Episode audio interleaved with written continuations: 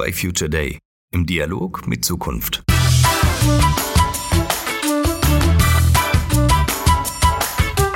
Es gibt diese Momente, in welchen wir entscheidende Weichen für die Zukunft stellen.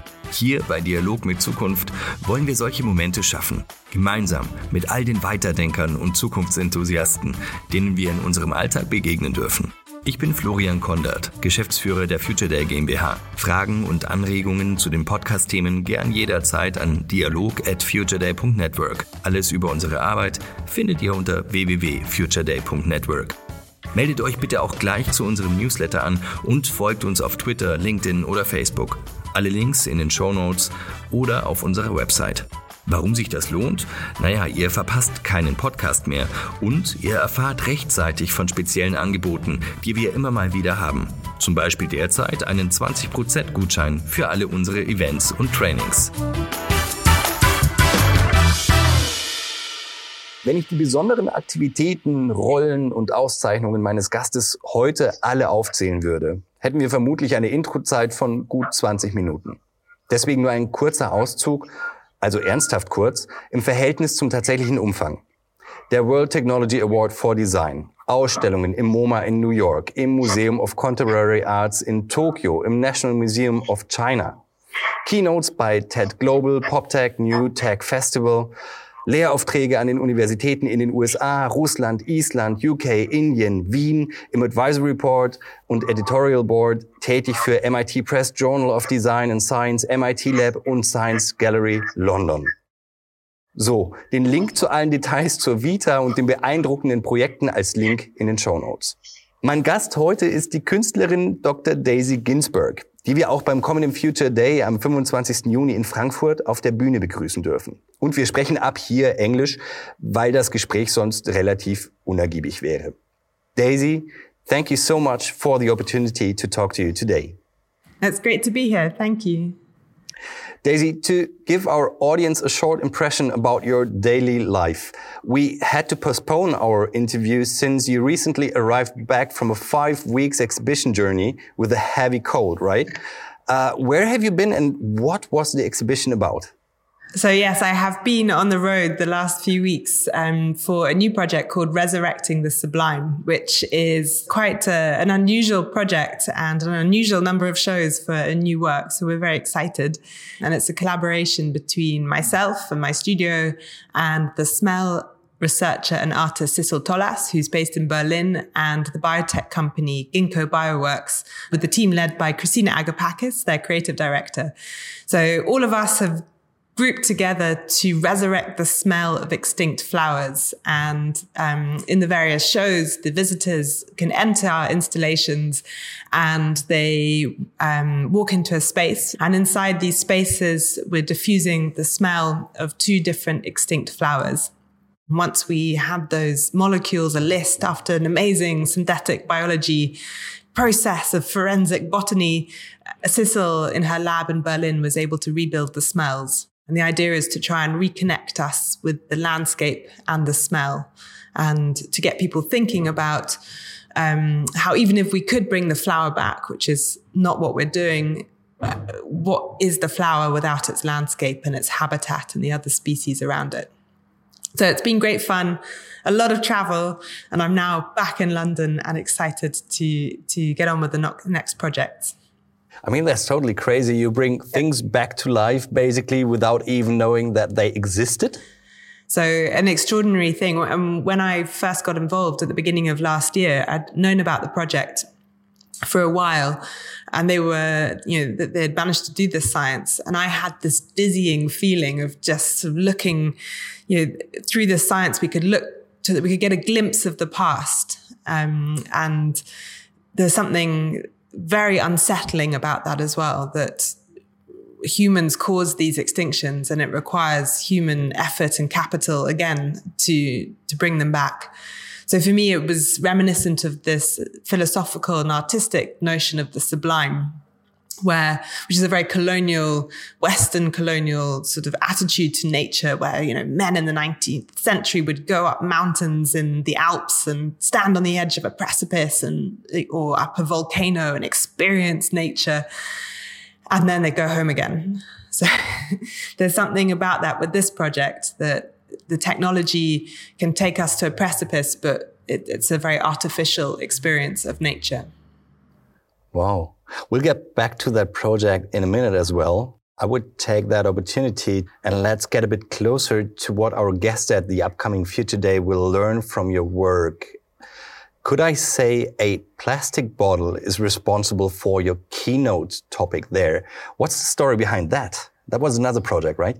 The, plastic bottle was a moment of total despair, and I was uh, writing a talk, and I was trying to explain what is it that I do as a, an artist and critical designer. It was about five or six years ago. And I was sitting there pulling my hair out saying, how do I explain this weird, weird work that I do where I, I sit at, at uh, for the last 10 years, I've been working at the interface of synthetic biology and and art and design practice and asking synthetic biologists, so engineers who are trying to design biology. And I've been asking them, well, what are you going to design? And, and how is that good design and who gets to decide.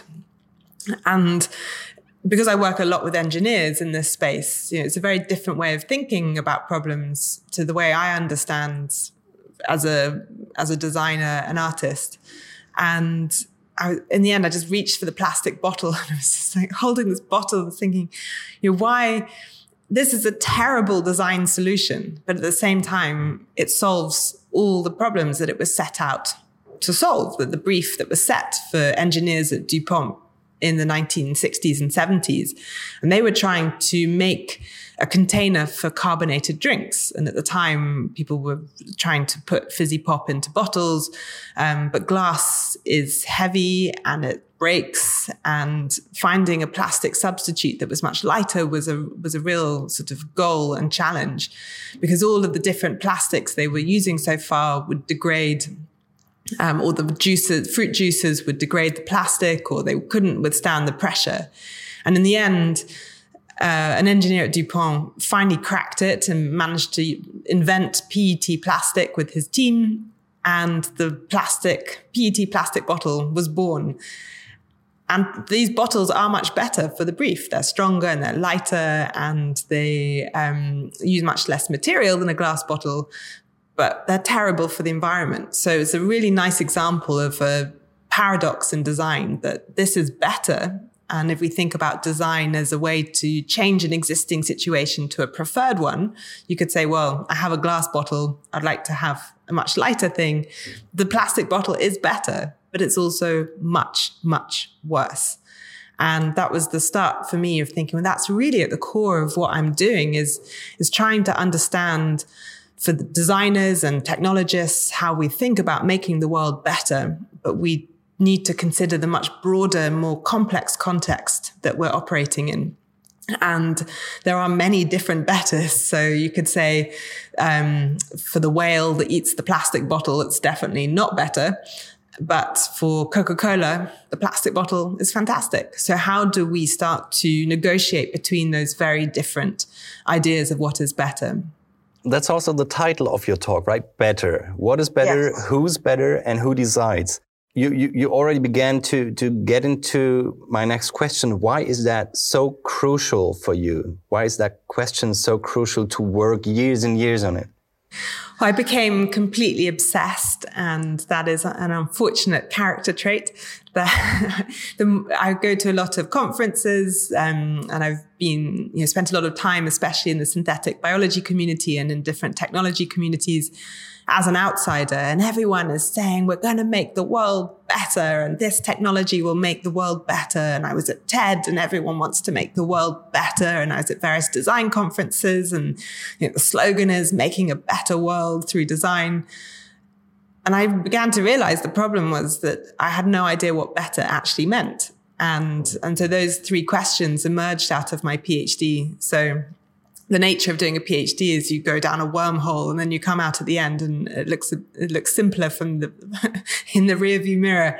So the three questions that I really kind of structured my thinking were well, what is better, who's better, and who gets to decide, and that's so crucial for me because those are political questions, those are economic questions, they're questions about um, sort of social justice and inequality. And crucially, they're about humans and how we treat the nature that we're part of. So we could argue that better is not a quality that nature is seeking. Uh, you, biology is not trying to um, optimize in the same way that humans are. But as we exploit the nature around us and neglect that we are part of that system, we are actually not doing better for ourselves or for future generations or for other groups whose interests we aren't paying attention to in the present. So, so better is is kind of hijacked in many domains, you could say yeah. so, and um, from politicians to marketing, uh, the industries, everyone is promising how you said that things gonna be somehow better. It actually feels a bit like betterism, you could say yeah. so. And uh, do do we need to be more aware about that? How we how we use that word? I think so. I started obsessively collecting every instance of better that I see. And now, so a year after I finished my PhD, I now sort of think twice before stepping out in front of a bus that has an advertising slogan that says better on the side.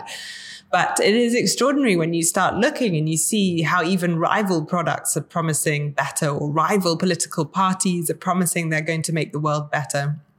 And it is used everywhere from Papa John's pizza to um, IKEA. Everyone is promising that their their way is better.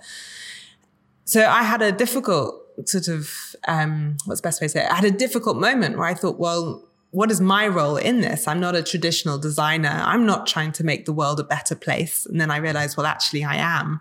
You know, doing work around ethics of designing living matter or, or getting people to think about our relationship with nature and technology is about making the world better. So I came to terms with the fact that I am still a solutionist and trying to make the world better. But at the same time, I think it's more crucial, like a more fundamental point than that. I think humans are hopeful animals.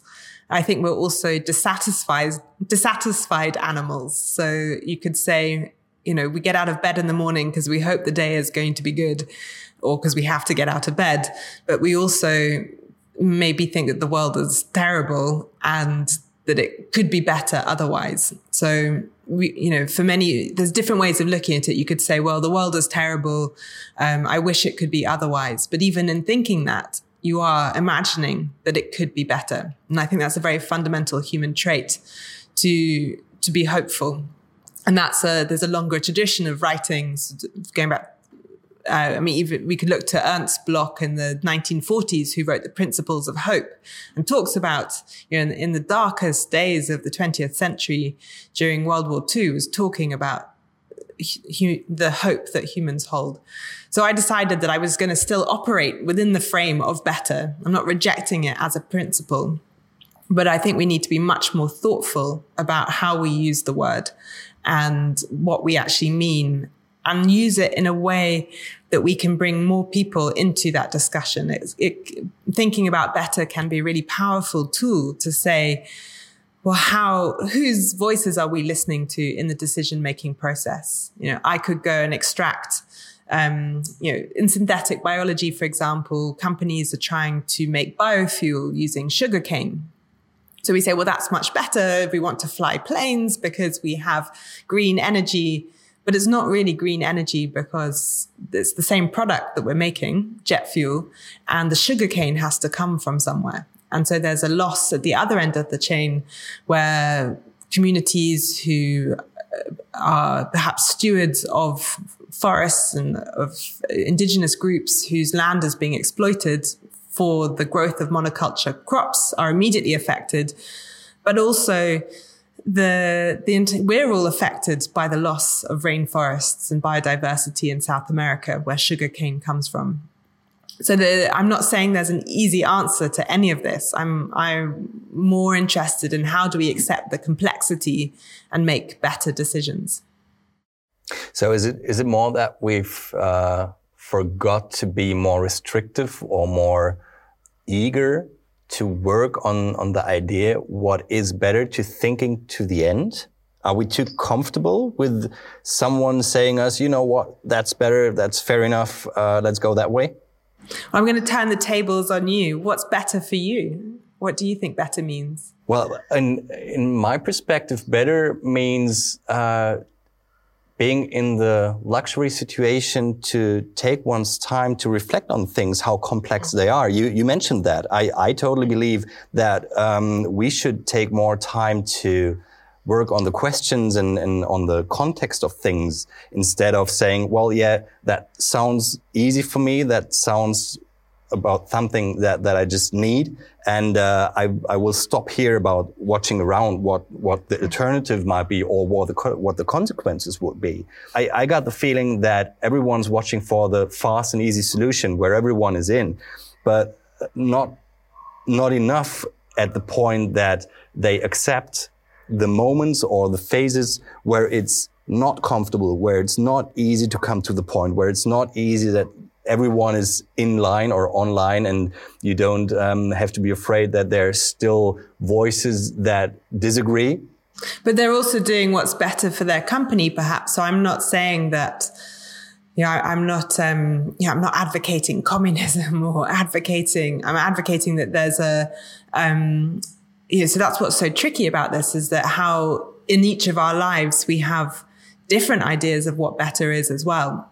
So, you know, for me this morning, well, you know, what's better is to go and get my breakfast quickly. And I went off to the, the cafe around the corner and I got a takeaway and, you know, I was good and I chose not to get my fork, plastic fork and find one here at the studio. But at the same time, I know I've, it's a completely, ridiculous thing that I've just paid three pounds fifty for a box with a plastic film in the top just so I could satisfy my needs. But at the same time, I'm helping provide other people jobs um, by participating in the economy. So uh, there's no simple solution to any of this. And, and, but I think that the conversations are so important to actually sit and reflect every time you see that advert promising that this product is going to be better or this political party will be better to actually think, well, and that's why that, that checklist of three questions is so useful to remind us, well, what is actually at stake here and how are my decisions fitting into a much bigger system of flows and infrastructures. And then as companies and individuals and citizens and consumers and all the different roles we each inhabit, how do we begin to, to urgently sort of discuss the, what we actually care about? And we can see here in the UK, it's a complete mess because there's many different visions of better that are competing simultaneously and there is no clear way out. Um, and so I, mean, I don't know what the answer to that one is, but I have my views. But but I think but, that that's exactly what what you what you just said. That as a company, especially as a company, there's no simple answer to most things. And of course, on a short-term perspective, you could say, listen, I'm, I'm watching after my personal goals or after my goals as an organization. And I do not care too much about what's happening behind or after what I did. But I think this is exactly what doesn't work anymore, or actually it never worked.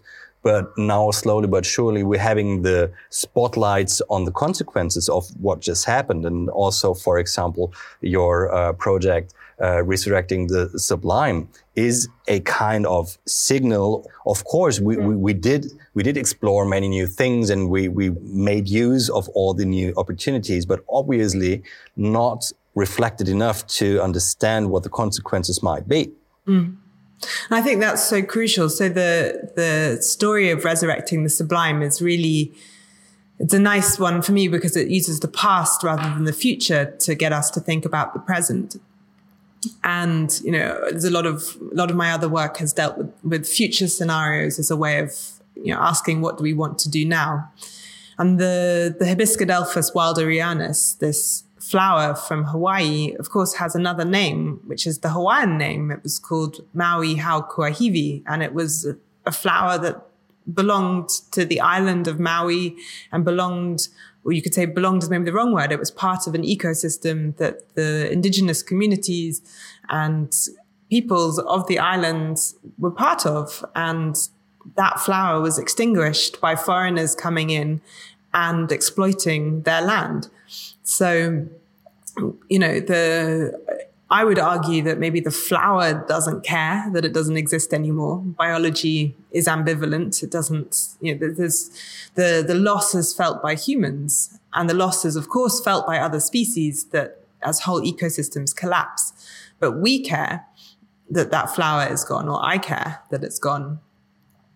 But there's, you know, biology will continue to produce new things as long as the earth is not too toxic. There's always change and, and new things appearing.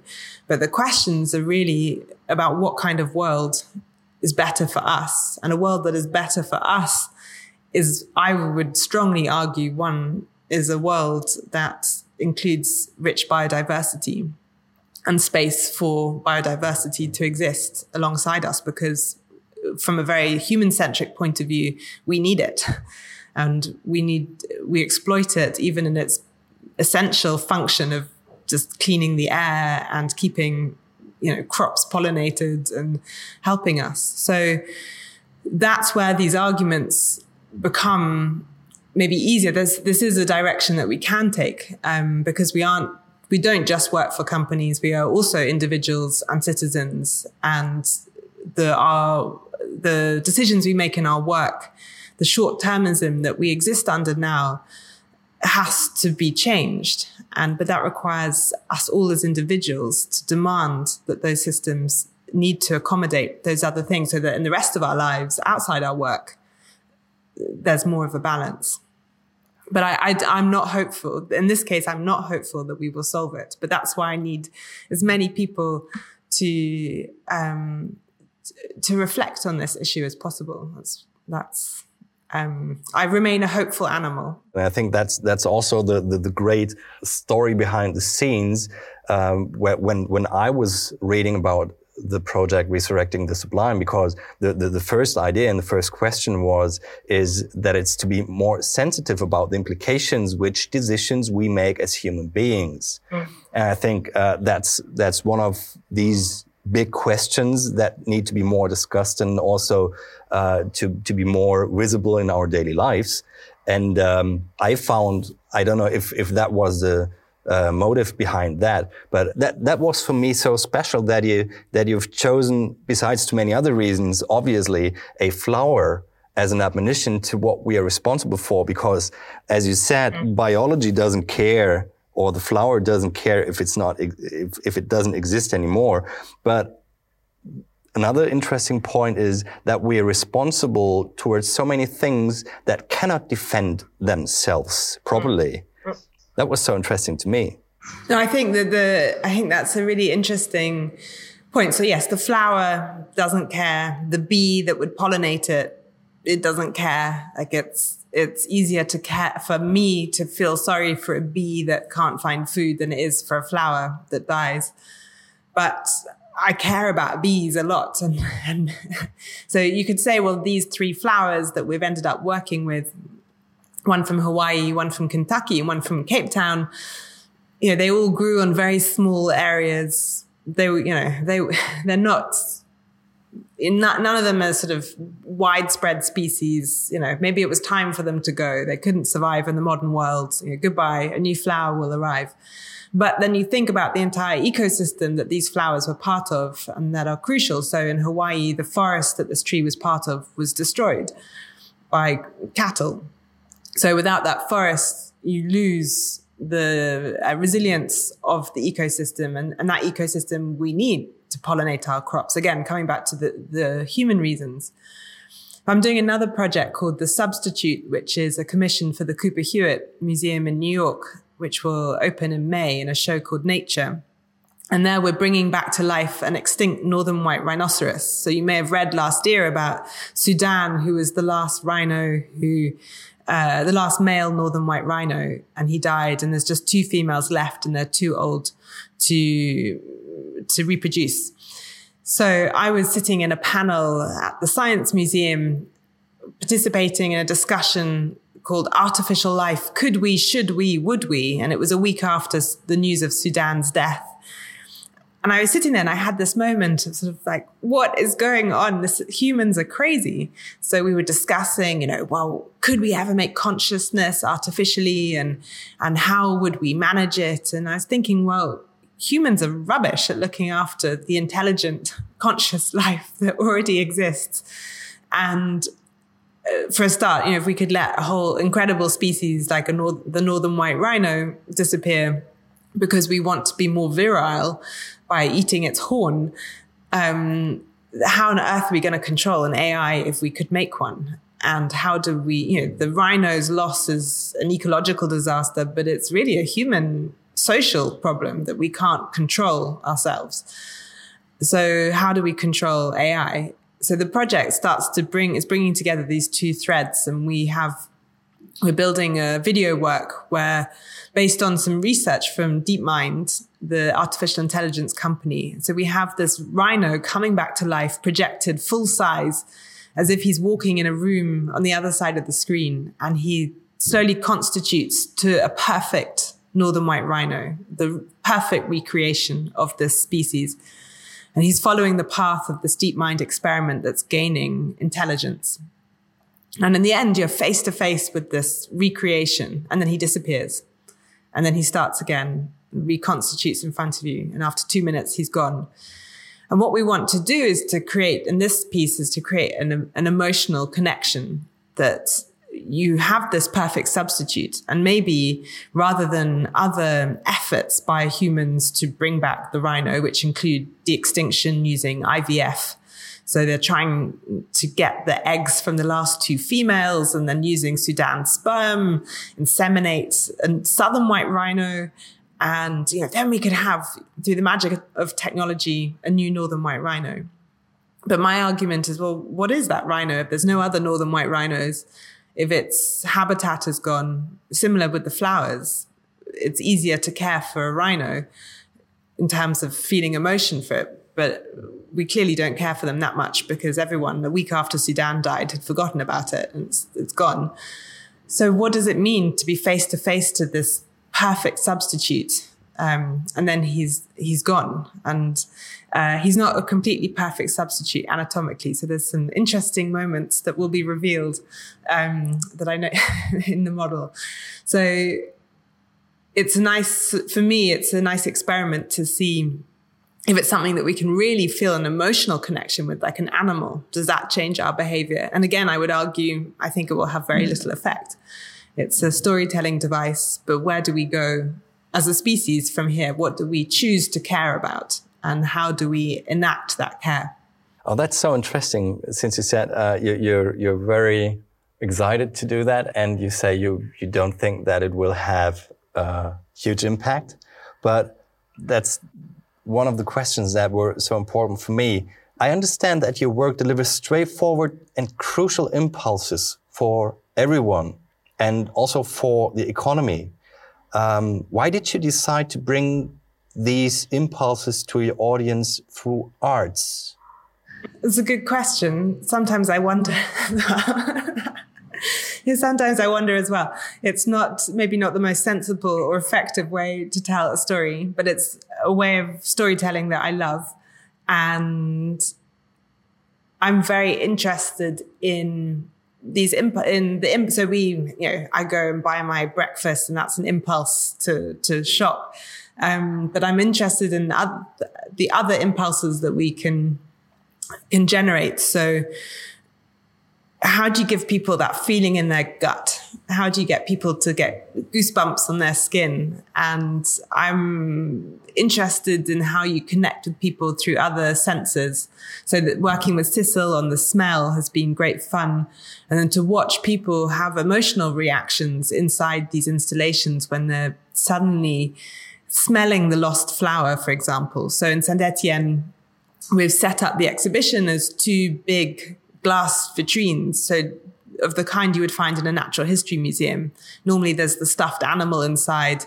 Instead, in the exhibition, the human enters the vitrine and is surrounded by rocks and is standing there looking up, smelling, and becomes the installation.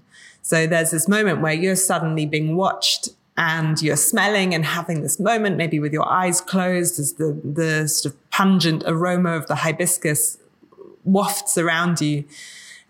And that's something that's a storytelling device. It's a, um, it's something, maybe you could do it through advertising, through other means. But what I love about what I do is I get to tell my own stories. And what's brilliant about the Sublime project, I'm working with Ginkgo Bioworks and Sissel is supported by IFF, the molecule company. And so to work with these industrial partners, but to tell stories that aren't normally told through products is very exciting. So for me, using such advanced biotechnology and smell technology to uh, to talk about loss is something that you don't get to do in other spaces, and that's something that through aesthetic experimentation and through trying to stimulate an aesthetic response or a response to the idea of the sublime, that this sort of dizzying feeling that that I get to do in what, in what I do. But it's not necessarily a good idea as a job. But um, I I have an idea about that since we're dealing with the concept of future for now 20 years. So uh, that's also a good question. Why are we doing that? Since uh, we have so much to do in our present, so why dealing so much with future? But what we found out, or at least what we believe is that you need something that's touching you emotionally, personally, mm-hmm. individually to get in contact with a specific idea of future. Since if, if something, a fact or a potential is not touching you emotionally, mm. you won't have the energy to, to go towards it, to, to say, I, I will do this if something's not close enough for you personally. You will watch it as a movie, but this is exactly these moments where you say, I, I will, I will have a glance at it for two minutes and afterwards I'll keep my um, concentration on something else. But if something's really close and, and present to you, there's a potential to stick with it and probably also to change your behavior towards mm. something. I think stories are so important for humans. And I love the way Yuval Noah Harari wrote about that in his book, Sapiens, that, that what separates us from other animals is our ability to imagine the future. And so, you know, I'll go and kill that human if you give me a banana works better on a human than it does on a monkey. Um, which is maybe a bad thing as well. But, you know, storytelling is fundamental to how we, you know, operate as a society. So it's a very powerful way to access people's imaginations and their desires. And the question is, what to what ends do we use it for?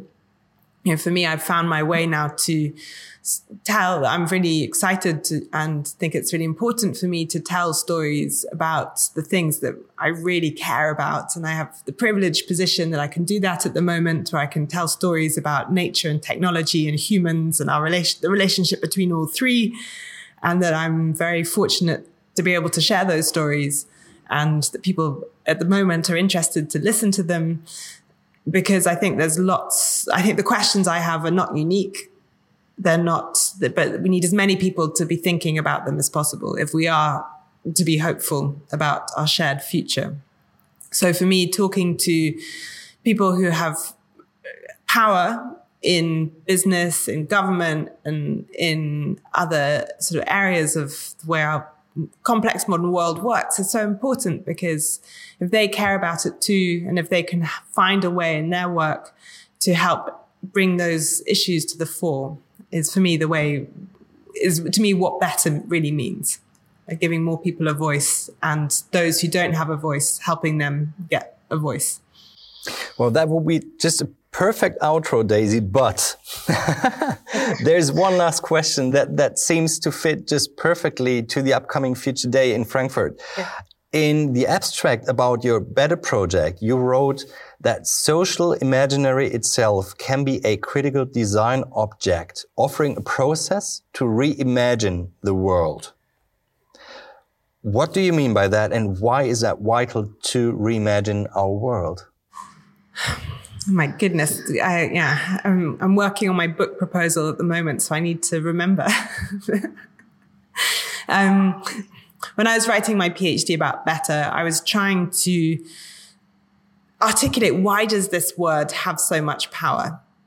why why can we say well we'll make a better world and then that's something that we'll all latch onto we don't question what it means and we'll say yes you know that's what i want but actually in our heads we're probably all thinking something different and the social imaginary is an example of that it's the way that society basically encodes fictions and then sort of operates around them. So you could say money is a social imaginary. You know, I can give you a five pound note or a 10 euro note and it's just a piece of plastic or paper, but we all agree that it has a value and a whole system operates around that. The idea of the nation, the idea of, uh, you know, the shared clock, the fact that we all operate on time zones, it's arbitrary, but we've agreed. So social imaginaries are, are powerful tools that society operates around. And I, you know, I think some, there's some very good examples at the moment, like Make America Great Again or the Brexit Take Back Control. These are golden ages that we're imagining that happened in the past. Not America wasn't necessarily greater before, and Britain, you know, we weren't necessarily in an era of perfect control. Although you could argue maybe under the imperial situation, perhaps, but it certainly wasn't better for some. So I'm interested in how you can think about these devices as storytelling tools. I think we need to reimagine how the world functions because the way we're currently living is not doesn't have much future to it. We are rapidly exploiting our planet to a point that future generations, including the one that is already alive now, coming after us, may not live in the same way that we do with climate change. But the world is so complex that we need many brains to think about how things could be alternative, or, or, and maybe it's impossible. But having this idea of a fiction, a shared fiction, a shared form of storytelling about how the world could be better, but actually defining that, I think is the start of a process. So it's different from a utopian vision because a utopia is impossible. Whereas a social imaginary is something that, that does function and exist. So the challenge that I'm putting out is how do we reimagine the world and what is that world? And what is the process of discussing how we could be better? Another great outro. Daisy, thank you so much for your time today. Thank you. I'm looking forward to meet you personally in June 25th at the Future Day in Frankfurt. I'm really looking forward to it. Have a great time so far. Thank you very much. Thank you. Bye. Good to talk. Bye. Das war im Dialog mit Zukunft. Alle weiteren Infos zu dem, was wir tun, findet ihr unter www.futureday.network. Bis bald.